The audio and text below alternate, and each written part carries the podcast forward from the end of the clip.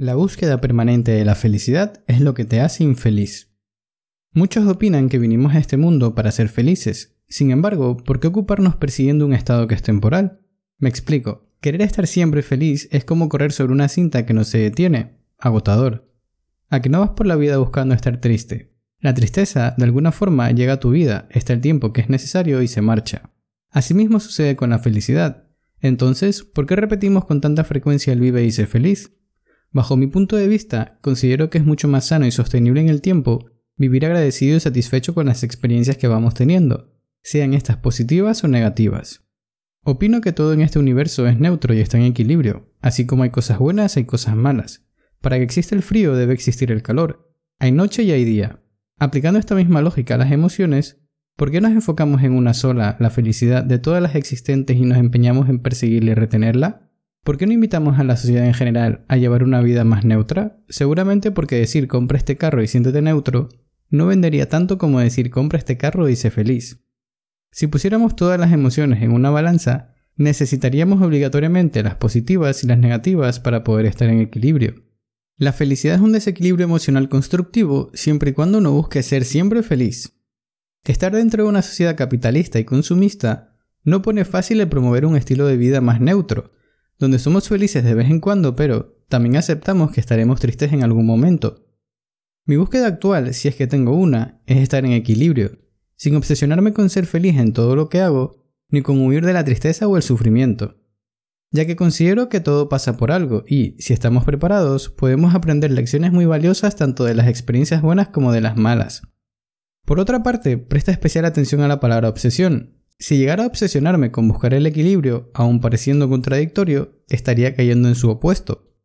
Creo que este es el error más grande que podemos cometer como seres mortales, obsesionarnos con algo. Sería como cuando un minimalista desea no desear y a través de ese mismo deseo crea una nueva fuente de infelicidad e insatisfacción. Admito que decirte que lleves una vida neutra no suena muy comercial.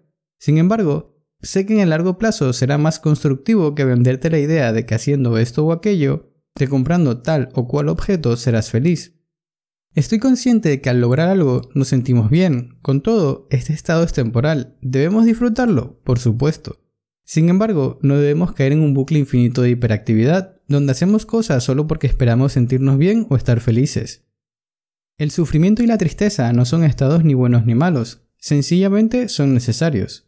En la vida todo pasa por algo, detrás de cada experiencia hay una lección por aprender, en algún libro leí que la base para una buena vida es el equilibrio, y estoy muy de acuerdo, así como tengo presente que esto implica aceptar que también tendré momentos de dolor y de tristeza, que pasaré por experiencias que me harán sentir temor o miedo.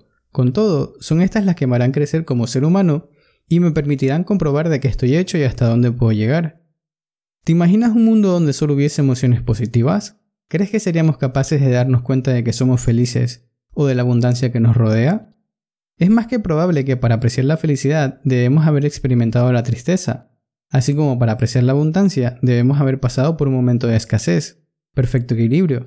Por lo tanto, y me arriesgo a ser insistente, si vas a buscar algo en esta vida que no solo sea la felicidad, procura llevar una vida equilibrada, una en la cual agradeces incluso aquellas experiencias difíciles de superar.